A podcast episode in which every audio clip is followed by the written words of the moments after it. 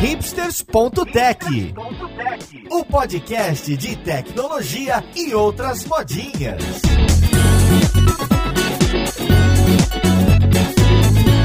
Olá, caríssimo ouvinte, seja muito bem-vindo a mais um episódio do seu podcast favorito. Meu nome é Paulo Silveira, esse aqui é o hipsters.tech e hoje a gente está trazendo mais um episódio de Case, um estudo de caso. A gente vai falar do estudo de caso do Banco Pan que envolve o cloud e microserviços. Pois é, essa jornada que muita empresa passou, está passando e passará. A gente vai entender qual é o problema que eles tinham, a forma que atacaram, todo o histórico do que acontecia e entender como hoje uma requisição passa e como era antes dessa solução. Aposto que vão ter muitas dores e muita experiência para ser trocada. Então vamos lá pro podcast ver com quem que a gente vai conversar.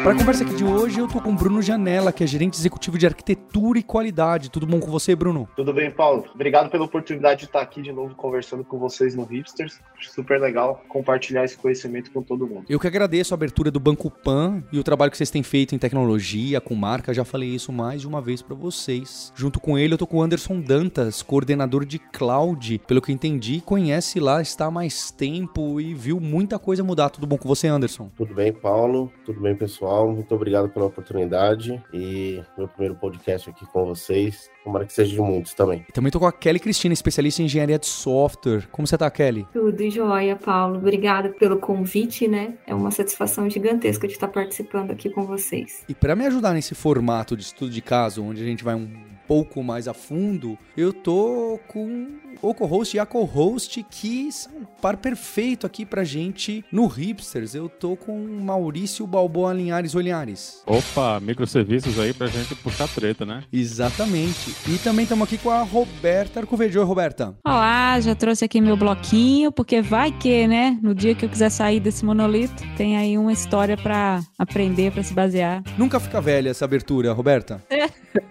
e eu nunca saio do monolito. Para esse episódio de estudo de caso, eu queria entender. É, no Banco Pan, que é um banco muito grande e que, como tem dezenas de anos, não tenho dúvidas que a quantidade de tecnologias é enorme e a quantidade de sistemas é muito grande. Eu queria entender qual que era a dor que vocês tinham, qual que é o grande problema que vocês resolveram atacar para falar, não, peraí, a gente precisa ir pro tal do cloud, né? Acho que na época que a gente migra é, é assim. E mais ainda, vou me aventurar em microserviços. Antes eu tinha que cuidar de uma coisa e agora eu tenho mil monstrinhos. Então, qual que era a dor que existia? Qual é o problema que a gente vai estudar aqui nesse episódio? Bom, pessoal, aqui é quando a gente olha o cenário do Banco Pan, é, no passado a gente vinha com diversos monolitos, né? Então o banco tem aqui aproximadamente mais de 10 anos, né? Então vocês já imaginam como eram as aplicações, né? E muita coisa não escalava, não tinha monitoração. Então, durante bastante tempo a gente sofreu com crises constantes aqui, né? Pouca visibilidade e um tempo de desenvolvimento muito grande. Esse é o cenário que a gente tinha no passado, né? Toda demanda que a gente ia fazer normalmente levava meses para ser executado. Todo produto que a gente tinha no ar, muitas vezes a visibilidade era baixa. Quando tinha problema, a gente não conseguia descobrir exatamente onde era. E quando encontrava qualquer mudança, um deploy naquela estrutura gigante. E, e pegando um pouco do gancho que o Bruno falou, e como que a gente ia manter a escalabilidade e eficiência operacional desses produtos no ar, né? E o banco crescendo da maneira que está crescendo, é, requisições chegando o tempo todo, como que garantir que aquele serviço, aquele pequeno monolito, aguentasse a rajada, né? De milhões de acessos. Então foi quando a gente percebeu que os problemas começaram é, a se agravar, quando a gente começou a utilizar monolitos dentro do Beanstalk. Então, quando a gente levou algumas aplicações para cloud dentro do Beanstalk, elas atenderam até uma certa quantidade de chamadas dentro do, do ambiente cloud. E com isso, a gente começou a redesenhar as arquiteturas dos microserviços, né, dos projetos. Até pegando o gancho né, do que o Dantas falou, né? Quantidade, escalabilidade e quantidade de requests que a gente recebe. Então, quando a gente pega aqui, imagina que o banco Pan ele vendia consignado, né? Ainda vende, e financiamento de veículos, que é boa parte do, do nosso negócio. Quando você olha para esse mundo, você não tem uma quantidade tão grande de clientes, você não tem uma quantidade tão grande de requests naturalmente naqueles produtos, né? Então você acaba não se preocupando tanto com o mundo de escalabilidade, com esse mundo que a gente tem hoje de alta performance e tudo mais, que os microserviços trazem pra gente. E quando, acho que foi 2018, né? Né, 2019, Dantas, a gente lançou aqui o banco digital do PAN. E, E aí a gente entrou no mundo de varejo. Com esse mundo de varejo, imagina que putz, a gente começou ali com um milhão de clientes no banco digital, só que esse número de clientes ele cresceu de forma exponencial, muito rápido, e hoje a gente tem milhões é, de clientes no nosso banco digital. E aí a gente começou a sentir um pouco mais. Então, a gente pega aquela estrutura de monolito que a gente tinha lá no passado e aplica isso no mundo de varejo com milhões de, de requests ali por hora. Então eu vou pegar um, um dado aqui, sei lá, o nosso login do nosso banco digital, né? Hoje a gente tem aproximadamente 2 milhões e 300 mil logins por dia. Quando a gente olha a quantidade de volumes de transação que a gente faz, é bem grande. E aí, naturalmente, aquela escalabilidade que a gente não se preocupava no passado, se fez necessário se preocupar. E aí começou toda essa jornada, que acho que é um pouco do que a gente quer contar aqui, de como a gente resolveu o nosso problema, aplicando muito cloud, aplicando DevOps, criando uma arquitetura de microserviços que escala melhor, e não só escala, né? Mas que traz time to market ali pro dia a dia dos produtos, das squads e do desenvolvedor, né? E por quê? Porque esse mundo de banco digital ele é bem competitivo, né? Então a gente sabe que a velocidade para você lançar novos produtos, lançar novas features, ela é super importante. E no mundo do monolito não é tão simples é, lançar novas coisas. Então, o que a gente quer contar um pouquinho é isso, né? Como que a gente fez essa transição de um banco que não precisava se preocupar tanto com escalabilidade e com performance para um banco digital no varejo recebendo milhões de requisições, aonde escalabilidade e time to market são importantes, tá? Eu queria colocar mais uma pergunta para entender bem a motivação do problema. Vocês falaram do cloud e do microserviços como etapas separadas. Então, primeiro vocês foram enfrentar o problema que vocês tinham ali de provisionamento, de colocar máquinas e de crescer máquinas, migrando para o cloud usando o tal do Beanstalk, que desculpa a minha ignorância, é, é um dos daqueles serviços da AWS mais mais fáceis de você pegar e colocar o que você já tem ali no cloud, alguma coisa assim. E Isso depois disso é que vocês falaram, ó, mesmo assim não está sendo suficiente ou não será o suficiente. Logo, eu preciso, não adianta monolito no cloud, eu preciso também quebrar em microserviço, tanto por causa de escalabilidade ou por causa de manutenção. É, era esse o cenário? Foi essa a ordem? essa foi a ordem também, Paulo, porque o crescimento do banco teve um crescimento orgânico muito alto em tão pouco tempo. Então, quando a gente pegou os desenho, o desenho de arquitetura é, e pegou os requisitos não funcionais, a gente estava esperando uma certa volumetria. E essa volumetria, ela atingiu muito rápido em tão pouco tempo. Então, usando esse recurso da própria AWS, que é o nosso principal vendor aqui em cloud, o, o próprio monolito não comportava a quantidade de requisições. Então, como que a gente vai segregar esses monolitos? Como que a gente vai separar em nanoserviços, microserviços, para que a gente possa segregar e quando a gente for ter uma, é, um impacto, ter um impacto individual e não no produto como um todo. Então foi onde a gente começou a revisitar todos os requisitos não funcionais e começou a segregar isso né, na nova plataforma de desenvolvimento aqui e de infraestrutura para o Banco Pan. Sem contar aqui, ô, é, Paulo e pessoal, que quando a gente fala de Beanstalk, a gente já está num mundo muito melhor do que o mundo que eu comentei com vocês lá do passado, né? Lá no passado era tudo dentro de VM, era non-prime, era aquelas aplicações gigantes, né? Rodando dentro de IS, por exemplo. E aí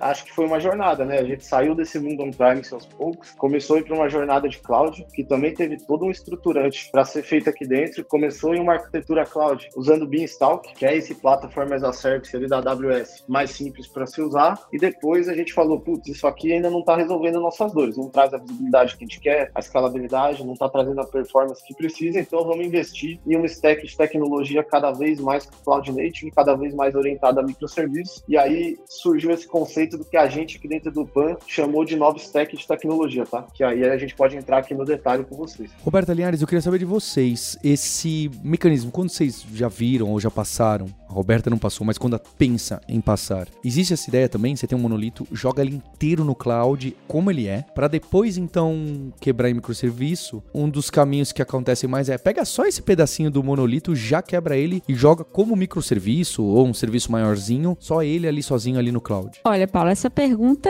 ela tem 500 mil respostas diferentes, né? 500 mil talvez seja um exagero, mas a quantidade de estratégias diferentes propostas existentes para migrar um monolito para nuvem é, já rendeu tanto blog post, sabe? Que você escreveria vários e vários livros. Uh, você pode colo tentar colocar o seu monolito inteiro na cloud e ver o que acontece. Uh, é o shift, né? O, é o lift and shift de uma vez. Você pode quebrar ele em, em, pequenos serviços primeiro, e essa é uma estratégia um pouco mais cautelosa, eu diria, né? Ou talvez uma estratégia de quebrar de, de fato problemas em pequenos pedaços, né? E, e dividir para conquistar. Mas você tem inclusive um monte de livros quando você começa a pesquisar, tá? Quero agora mudar para a nuvem, né? Que estratégia que eu vou tomar? Você tem livro Strategic Monolithic Applications, tem Cloud Services, tem um monte de, de autores e de gente propondo estratégias diferentes que vão se adequar à, à, à realidade de cada um. Eu gosto da ideia de identificar módulos na aplicação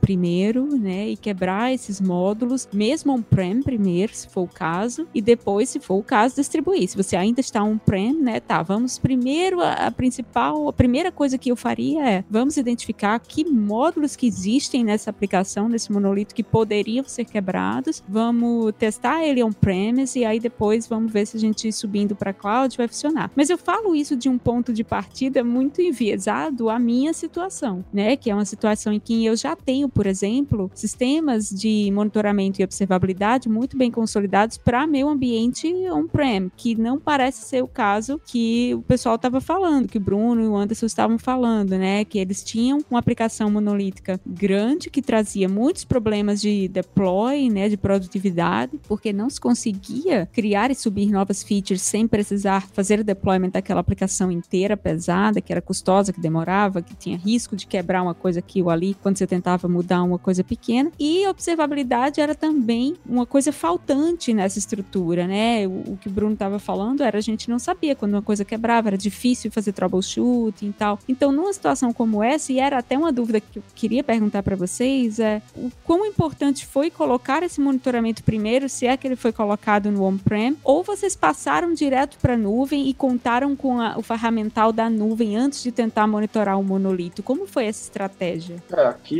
aqui a gente monitora também o on-premise e é super importante, tá? Acho que trazer a monitoração antes de quebrar em microserviço é algo essencial para a gente. Até porque apesar de ter tido toda essa jornada que eu comentei de monolito para microserviço, a gente ainda tem muito monolito aqui dentro. E então, hoje a gente usa aqui bastante o Dynatrace, né? Então a gente tem agentes do Dynatrace tanto no on-premise quanto no, ali nas máquinas cloud. E isso dá para a gente uma visibilidade boa de todo o ambiente on-premise, mesmo que seja monolito, né? Mas ainda assim, a, a, gente sente aquela diferença, né? Quando tenho um alerta ali, um problema aberto no nosso Dynatrace no ambiente on-premise, você abre e, e o fluxo é tão grande, é tanta coisa que roda ali dentro, que apesar você consegue ali ter uma visibilidade de mais ou menos onde está o problema, mas fazer o troubleshoot com aquilo é realmente bem difícil. Então, a monitoração, primeiro no monolito, ela é essencial e eu gosto também dessa abordagem, foi um pouco do que a gente fez aqui, mas depois começar aos poucos e tirando isso do monolito e levando para microserviço, foi uma jornada importante aqui para o PAN. Quando a gente olha assim, ah, como que a gente fez para ir tirando as coisas do monolito e, e levando para microserviços? Aqui, acho que como qualquer qualquer banco a gente tem muitos parceiros. Muitas vezes os nossos parceiros que a gente usa também tem monolitos. O que a gente fez é, putz, aonde dói mais? Aonde a gente precisaria ter mais escalabilidade? Aos poucos a gente vai tirando isso de dentro dos monolitos e trazendo para o que a gente chama aqui na nossa estrutura de services. Né? Então a gente tem já alguns microserviços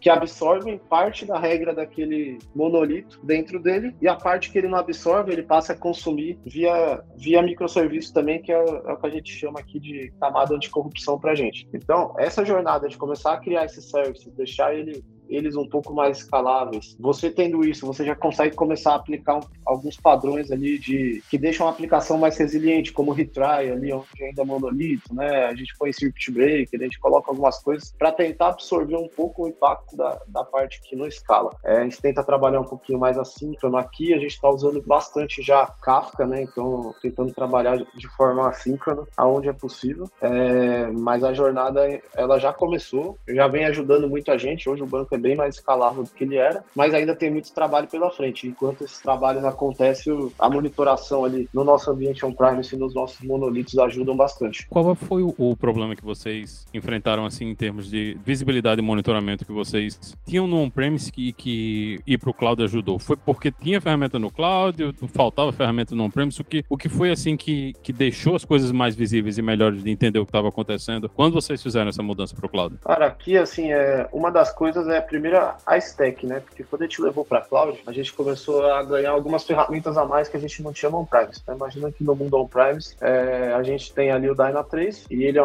uma, super ferramenta, ajuda muito. A gente tem logs, mas não são os logs já numa estrutura de Elasticsearch, tudo poderia ser, mas não foi a forma como estruturou aqui. Quando a gente foi para o mundo cloud, a gente começou a ganhar algumas ferramentas a mais, né? Então, tudo bem, eu tenho o Dyna3 lá, mas eu também tenho o Grafana, também tenho o Kiali, tenho o Jäger para poder fazer um trace ali das minhas chamadas, tenho o próprio LK, que hoje ajuda muito a gente ali quando a gente tem um, um erro em específico, né, para a gente fazer o troubleshoot. Claro que nem tudo são flores ali na jornada de microserviço, né? Você fala assim, ah, eu tô no monolito em um lugar só, quando dá problema eu sei que é ali, que é naquela máquina. A partir do momento que a gente começou a quebrar, a trabalhar mais assíncrono, usar Kafka, cache no Redis, o end-to-end ali passava por diversos componentes, né? Então, por vários microserviços, a gente sabe que, que o ambiente e a gestão desse ambiente é mais complexa, assim como a monitoração. Mas todas essas ferramentas que eu comentei vêm ajudando bastante a gente a trazer cada vez mais visibilidade para o ambiente. E, e, essa mudança que vocês estavam on-premise, então eu imagino que banco de dados, aplicação, estava todo mundo junto ali. Quando vocês foram para a nuvem, né? Que a, a rede agora é diferente, né? Agora vocês não têm mais controle da rede, não é mais de vocês, agora é tudo do provedor de nuvem. O, o, vocês tiveram problema de latência, tiveram problema de como as aplicações se comunicam. Como foi a, essa migração, né? O que foi que vocês tiveram de problema quando vocês saíram lá todo mundo junto para agora estar tá na nuvem e tudo rodando no ambiente compartilhado? O nosso serviço em cloud a gente deixou hospedado lá na Virgínia. Então, o problema de latência a gente teve bem pouco, só para alguns serviços transacionais que a gente começou a fazer algumas análises mais aprofundadas. Mas como o Bruno comentou, né? Como a nossa arquitetura é uma arquitetura híbrida e orientada a evento, então tudo que não é transacional, a gente chega a fazer pelo orientação evento.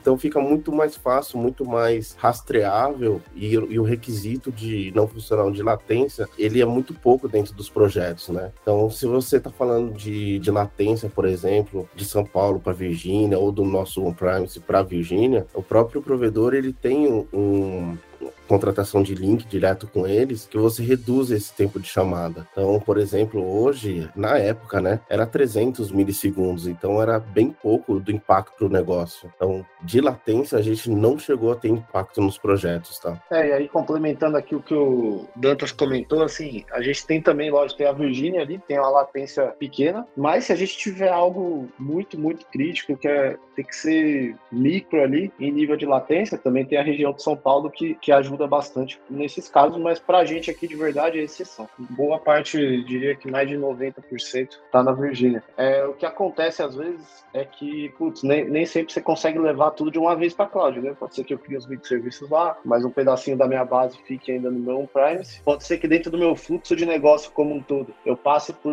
microserviços que estão em cloud, mas consumindo às vezes uma pontinha de um monolito que ainda está no on-premise, aí nesses casos a gente tem o link, que nem o Dantes comentou, que liga aqui o nosso on-premise ao ambiente da AWS. Problemas que a gente tem com muito mais frequência, talvez, do que uma latência, alguma intermitência no link de comunicação, ou às vezes o link fica fora, a gente tem contingência aqui, o que ajuda, mas acho que se eu fosse pesar hoje, essa convivência entre on-premise e cloud, para mim é problemas no link são, são, afetam muito mais do que latência entre esses ambientes, tá? E muita coisa que a gente tentou fazer também é, se a gente consegue migrar a base, a gente está levando a base também para cloud, seja num RDS, num DocumentDB, num Dynamo. Não sei se a gente respondeu aqui. Respondeu, respondeu. E, e como foi que vocês fizeram a, a análise de segurança para levar essa, essa aplicação para lá? Né? São ambientes bem diferentes, né? Do jeito que vocês trabalhavam no on-premise é bem diferente de como a gente trabalha num, numa nuvem pública. Como é que vocês fizeram a análise para pegar isso aí tirar do on-premise e botar lá no, no, na nuvem pública, né, com as mesmas garantias de segurança? Quando você fala, Linhares, só para entender a pergunta, quando você fala de segurança, você fala de dados? De tudo, né? Porque quando você vai na nuvem pública, os vetores de ataque são, são completamente diferentes, né? A gente está correndo riscos novos que você não correria, ou, ou que era um pouco mais difícil você correr quando você está on-premise, né? É, lá a nossa rede é totalmente segregada, né? A gente usa é, as boas práticas, então tudo fica na VPC privada. A gente tem os firewalls de borda lá, é, a gente usa Akamai, Palo Alto, então a gente usa alguns requisitos de segurança e deixa bem protegida a nossa cloud, tá?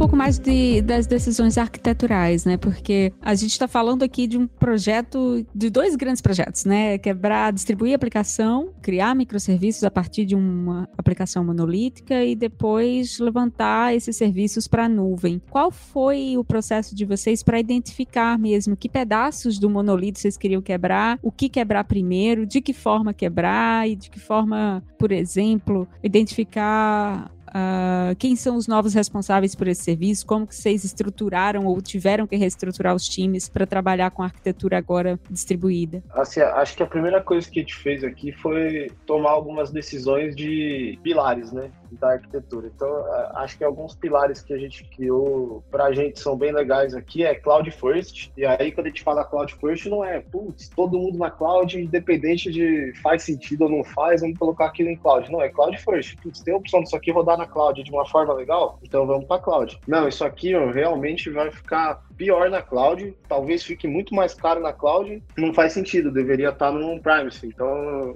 vai para on-premise. Mas no geral, cloud first, se a gente tiver possibilidade de trabalhar assim, numa arquitetura orientada a eventos, comunicação ali entre microserviços, que isso seja feito via Kafka ou via API, mas que nunca um consuma a base de dados do outro, que acho que é bem padrão aí no, na literatura. Então a gente primeiro tomou essas decisões de linguagem também, aqui o PAN é sei lá, 90% a gente já está em Java, os outros 10% a gente usa .NET, mas no geral sempre já em uma arquitetura escalável e mais cloud native, como Spring Boot, é, e do outro lado já Netcore, né? É, a gente tomou a decisão de trabalhar com containers, então isso também era outro do, dos nossos pilares, e aí sim a gente falou, beleza, agora que a gente tem aqui uma estrutura de pilares que a gente quer aplicar na nossa arquitetura, vamos começar a estrangular o monolito, vamos dizer assim, né? Então vamos começar a migrar de monolito para essa estrutura. E assim, sendo bem sincero, no, no começo a gente não tinha ainda feito um trabalho muito forte de DDD, né? Então ali das divisões de domínio para poder dar a responsabilidade certa para cada time. E isso atrapalhou bastante a gente, é algo que a gente está resolvendo de, de alguns meses para cá já vem criando uma organização melhor. Mas no geral foi assim, putz, quais são os serviços hoje mais críticos para o Banco Pan? E muito em nível de venda de serviços, tá? Seja do banco digital, do consignado, do veículos, o que é crítico para o banco. Muitas vezes regulatório também, eu vou dar o exemplo do Pix, né? O Pix não pode ficar fora, senão a gente tem muita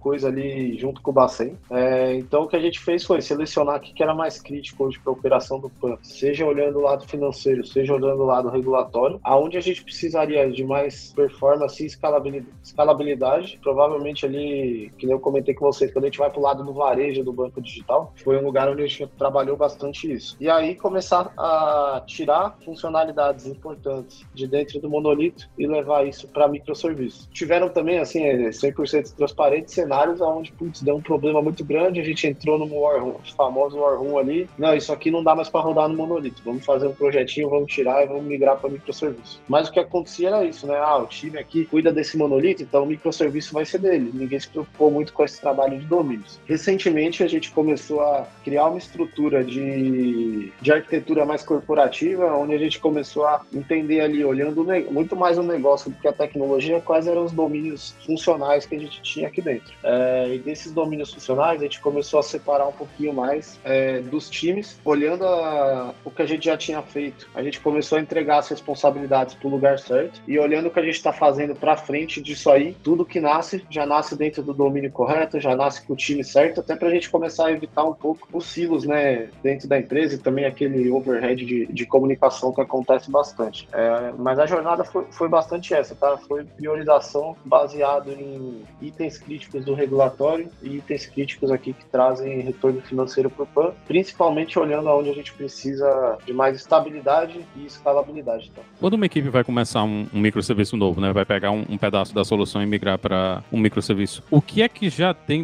pronto para eles usarem? Né? O, o que é que vocês já têm assim? Ah, tem essa equipe aqui, ela vai ter que pegar e criar um, um microserviço. Qual é o, o, caminho que essa equipe segue? Né? O que é que já tem lá para ajudar essa equipe a começar um microserviço? Essa, essa pergunta é legal porque foi, foi uma jornada que a gente passou aqui muito forte. Né? Então, quando a gente começou a trabalhar na stack de tecnologia que eu comentei, é, assim, é, a gente trouxe Kubernetes, trouxe várias ferramentas, Service Mesh, o Istio, Jaeger, Grafana, Kiali, LK e mais mil coisas que tem aqui. E aí a gente começou a pensar em uma jornada forte de developer experience, porque quando você tem muita ferramenta, começa a ficar também difícil o dia a dia do dev. Por mais que a ferramenta esteja no hype ali, todo mundo quer trabalhar com ela, mas a hora que você precisa fazer diversas configurações, começa a tomar tempo ali e aí começa a afetar o time to market que eu falei lá no começo. Então a gente começou a investir muito nessa jornada de developer experience, então a gente criou templates de aplicação ali dentro de uma arquitetura hexagonal aqui, já estruturado dentro dos padrões da arquitetura, integrado com todos esses serviços que eu comentei com você. A gente criou um portal do desenvolvedor, que aqui a gente chama de Blackbird, mas basicamente é uma plataforma as a service do próprio PAN, que no final abstrai boa parte do Kubernetes, do Service Mesh e dá na mão do dev operações do dia a dia. Então, dentro desse Blackbird, por exemplo, você tem um botãozinho lá, criar projeto. Você seleciona se vai ser Java, se aquilo vai ser .NET, em qual é a sua squad, né? E ele já vai pegar aquele template de aplicação, criar um Git para você, jogar o template lá dentro e você vai sair com o Hello World rodando no seu ambiente de desenvolvimento só com os cliques dentro dessa ferramenta. E a partir daí você se preocupa muito mais com o código e menos com configuração de ambiente. Eu acho que era legal a Kelly complementar essa minha resposta aqui, porque ela é uma das especialistas aqui de engenharia que no final usa muito do que eu e o Dantas a gente, a gente implementa nas nossas áreas, né? Eu aqui cuido da arquitetura, o Dantas cuida da cloud e a Kelly trabalhou em projetos muito grandes aqui do PAN, já em arquiteturas de microserviço, já em cloud e usou tudo isso aí que a gente comentou. Se quiser contar um pouquinho, Kelly, acho que legal. Sim, é, isso daí acho que é, é, muito bacana, né? Porque eu sou bem fresquinha aqui no banco, então não faz muito tempo que eu tô trabalhando aqui, então acho que o Dantas e, e o Bruno têm um, uma história completa, né, de, de toda a jornada, mas eu peguei, digamos assim, a parte boa, né, que já tá com as, uh, os domínios mais estruturados, né, e eu acho que foi muito legal, porque assim como o Bruno falou dessas automatizações, como ajuda o time, né, logo que eu entrei, peguei um desafio enorme de um projeto que já estava no meio do caminho e a gente tinha pouco tempo para entregar, né? E ali no meu primeiro mês de, de trabalho no PAN, eu consegui fazer uma entrega até produção, né? Então, devido à facilidade, né, que a gente teve de, de, de criação, né? E, e de fazer essas entregas contínuas e integradas e, e assim, sem muita dificuldade, né? De ter que criar todo, de preocupar todo com a, com a infraestrutura, né? Então, é, a gente preocupou mesmo ali em desenvolver, né, utilizando todas essas ferramentas aí que o Bruno mencionou, e foi assim fundamental para que essa entrega nossa fosse efetuada dentro do prazo. Só para contribuir um pouquinho, é o que, que acontecia muito no passado, né, quando o dev ia criava o seu microserviço. Primeiro não tinha um padrão, então cada um criava o seu microserviço. Então, como o Cloud tinha aqui,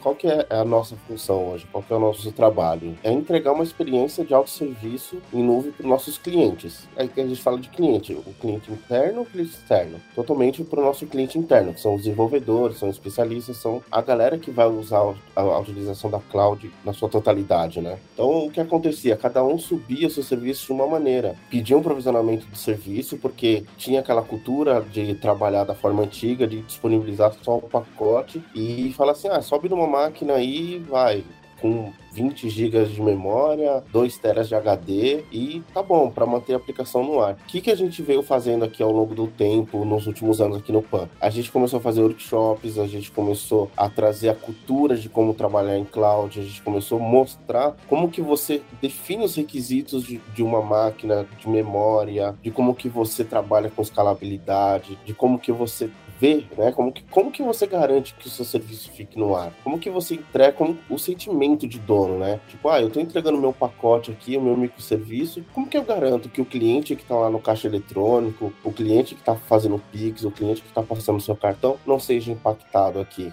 Né? Então, esse, essa cultura que a gente trouxe para o PAN, de workshop e tudo, assim, o time amadureceu demais aqui dentro do banco. Então, quando a gente fala de autosserviço, é, é esse trabalho em conjunto que a gente faz com o time de arquitetura, é prover a experiência para o dev. Então, a dev, ó, a gente já tem um padrão de projeto, já está criado dessa maneira, a gente tem um portal aqui que é o Blackbird, o que você precisa tá aqui. E se, e se não tem aqui? A gente pega os requisitos, a gente monta a, o autosserviço usando Terraform, é, a gente cria automação aqui para os times poderem fazer as suas entregas. Então, tem várias iniciativas aqui dentro do PAN que a gente está levando e elevando a experiência do dev. Hoje o dev, ele faz muito, é como que eu posso dizer? Ele participa do nosso dia a dia, ele traz as dores, ele traz o que, cara, eu não consigo hoje entregar isso aqui por causa disso, disso, disso. Ah, eu não consigo entregar por causa que eu sou impactado nessa parte do processo.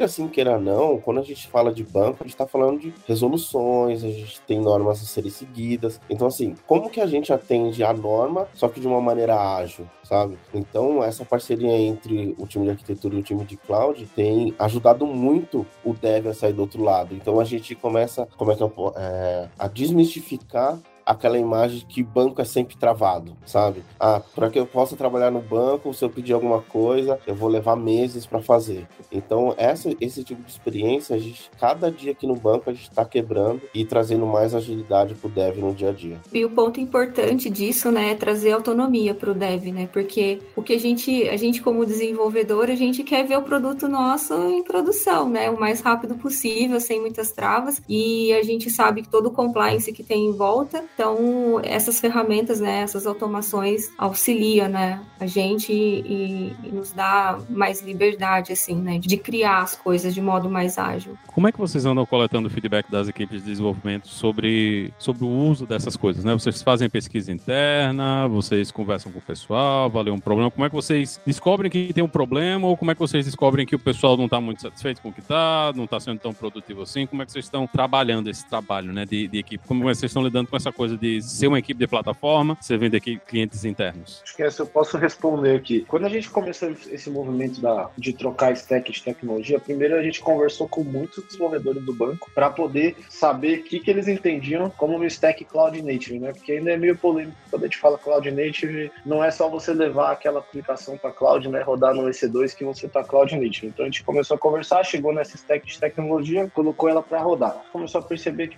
só a stack não trouxe mais velocidade no dia a dia do desenvolvedor. Trouxe mais estabilidade para o plano, trouxe mais escalabilidade, mas quando a gente falava em nível de processo e de entrega, talvez as entregas estivessem acontecendo ainda no mesmo tempo. É, e aí a gente começou a fazer um Kaizen aqui. É, nesse Kaizen participaram, não sei se todo mundo conhece o que é Kaizen, então eu vou contextualizar aqui, mas é um processo de melhoria contínua que é aplicado bastante em, em várias empresas. E a gente fez um Kaizen de Developer Experience. E aí mais de 100 desenvolvedores participaram, a gente fez 15 sessões, né, para conseguir escutar realmente eles, para não ficar todo mundo junto. Durante esse, esse Kaizen, a gente desenhou toda a jornada do, do desenvolvedor, desde o início ali, do planejamento daquele projeto, até a implantação e operação. E nessa jornada a gente discutou as principais dores em cada etapa, né? E aí foi legal, porque quando a gente chegou na etapa que, que a gente fala ali de setup do ambiente, depois a etapa de desenvolvimento mesmo, tiveram muitas reclamações do tipo, é, para tudo que eu vou fazer aqui, eu preciso abrir um chamado. Meu time tem pouca autonomia, né? Então, apesar de de ter uma stack legal, eu quero ver um log do Kubernetes e eu não consigo, não tenho acesso. Ah, eu quero criar um, um banco de dados ali, um RDS em cloud, e às vezes eu espero 3, 4 dias.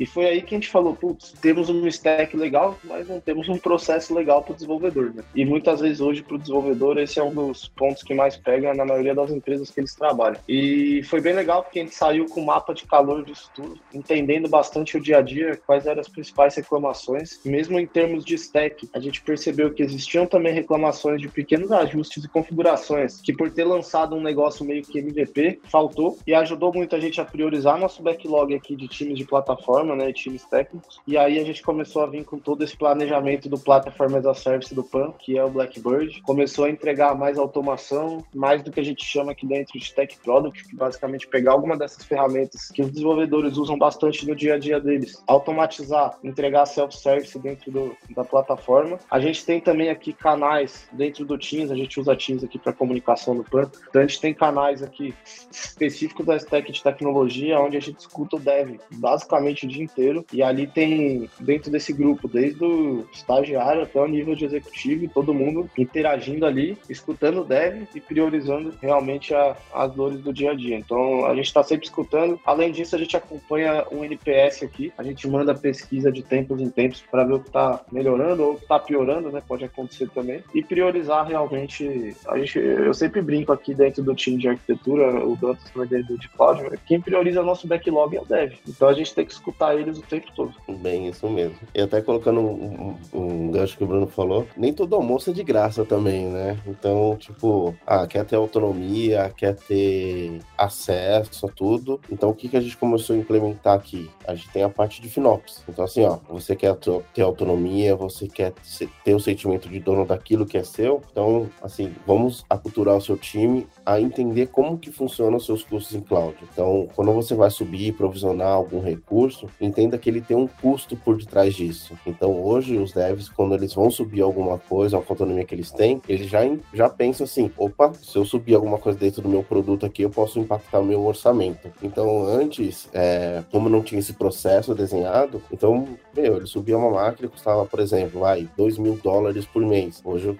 a pessoa, quando for subir, ela já não pensa em subir uma máquina em 2 mil dólares. Ela vai entender dentro do budget que ela tem, e isso a gente faz é, a cultura do FinOps dentro do banco e dentro das squads, que é separada por produto aqui no banco. Eu queria saber mais das ferramentas que acabaram sendo usadas. Então, eu achei interessante esse movimento da história toda que vocês olharam e falaram: não, primeiro vamos jogar para o cloud as aplicações monolíticas que já temos. Eu fiquei pensando, né, a Roberta, lá no caso do Stack Overflow, que é aquela máquina com 160 giga, peta, tera, sei lá, é o que byte, é, já, já impossibilita, né? Tem alguns casos que isso seria impossibilitado. Tem que fazer o caminho do outro lado. Primeiro corta microservicinho e joga lá no canto. Então, vocês usaram bastante a AWS Beanstalk nesse momento para jogar alguns monolitos para lá. Imagino que de uma pluralidade muito grande de tecnologias. Em um segundo momento, o que, que aparece bastante? Ou até primeiro, né? Já que vocês falaram, o Linhares perguntou da observabilidade, vocês começaram. Quais são as principais tecnologias que apareceram para essa migração grande para o cloud e depois para adoção de microserviços? Vocês citaram o Kafka, eu imagino que tenha sido depois de ter começado a ir para o cloud e ter ido para microserviço. Quais grandes tecnologias apareceram? Em que ordem para esse movimento monolito cloud, cloud microserviço? Eu acho que aqui é quando a gente olha o primeiro movimento, né? Monolito on-premise para cloud. Acho que as primeiras tecnologias que apareceram, lógico, primeiro a própria AWS, né, como provedor de cloud. Lá dentro, é Elastic Beanstalk,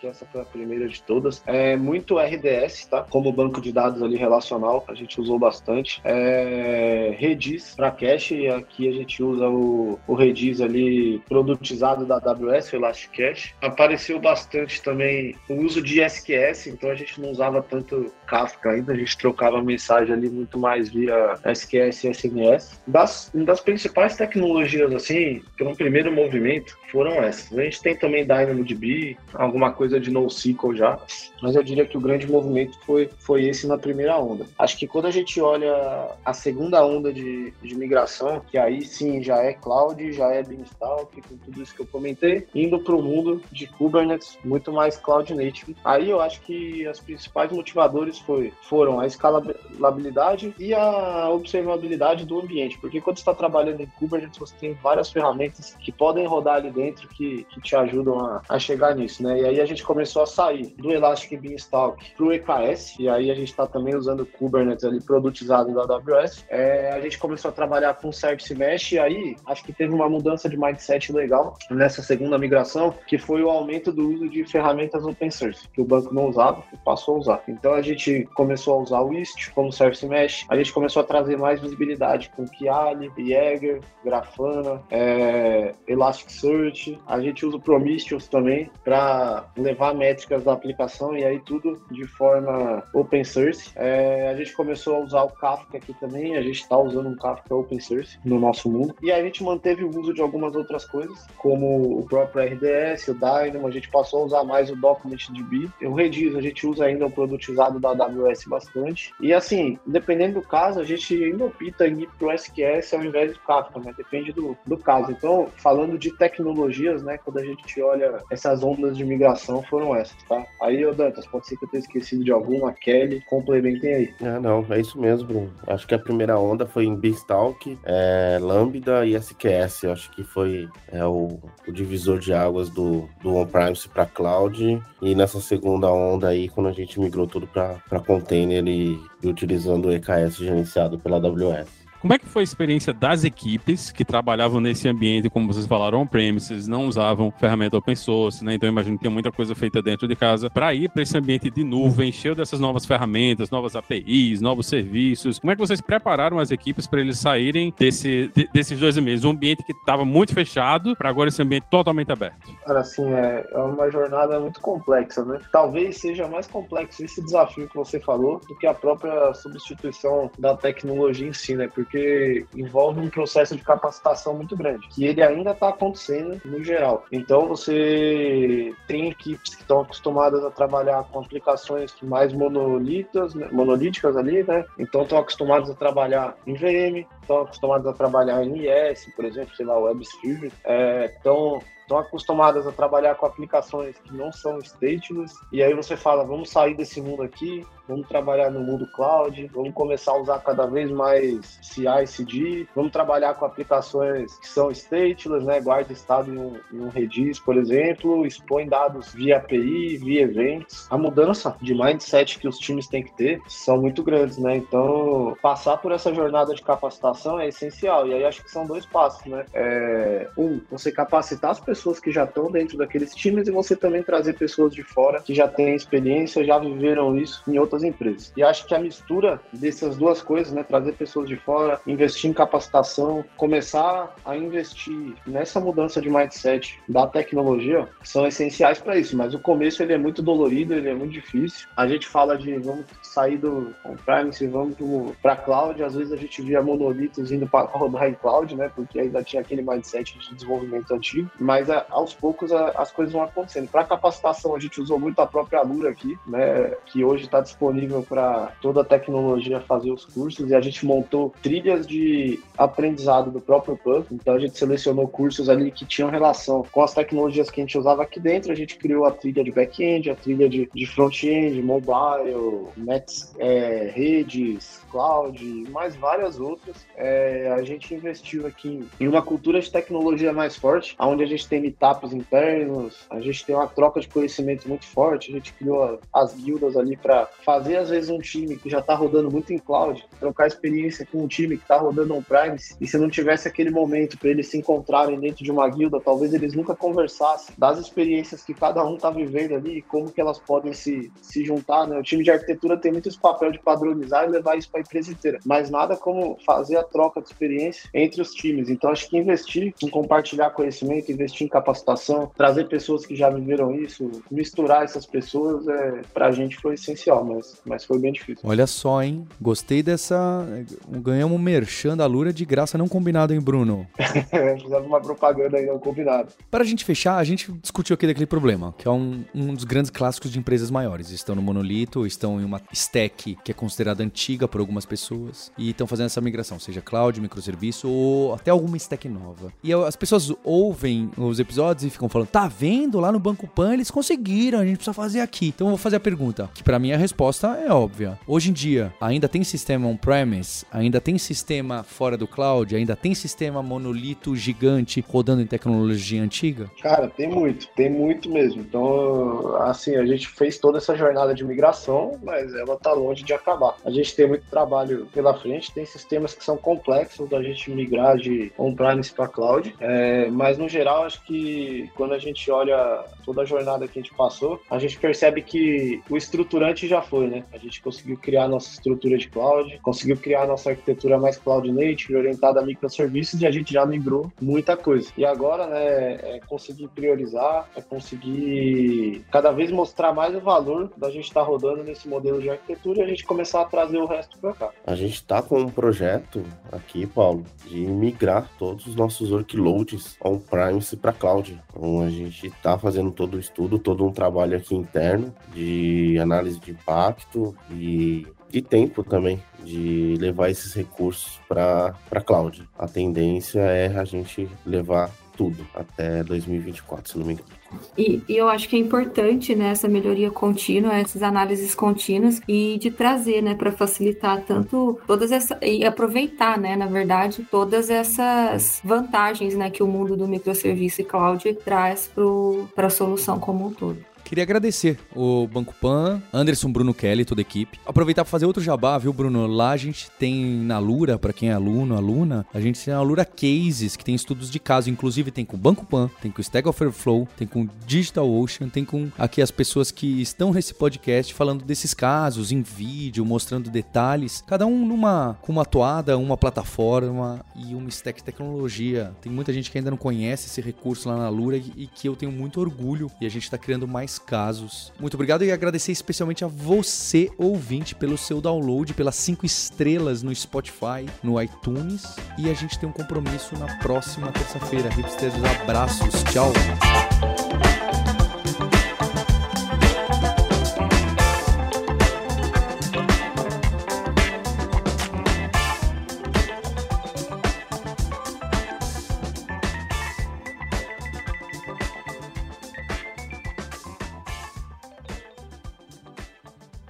Olha, você que gosta de um podcast, fala, poxa, ouvi o Hipsters essa semana, queria outro. A gente tem o podcast Deve Sem Fronteiras, não é? É aquele podcast que a gente entrevista as pessoas que são programadoras em diversos lugares do mundo. E elas conversam com a gente de muitos assuntos. E a gente também fala, né, sobre como quer viver nesses outros lugares, custo de vida, ambiente de trabalho, cultura, tecnologias mais usadas em cada canto do mundo. É bastante inspirador, independente para quem quer ou não trabalhar fora. É interessante para a gente ter essa visão mais global do mercado e a gente também se tornar profissionais melhores. Então procura aí no seu ouvidor de podcast preferido o Dev Sem Fronteiras.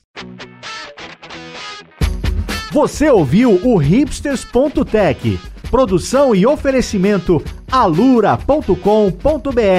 Mergulhe em tecnologia. Edição Radiofobia Podcast e Multimídia.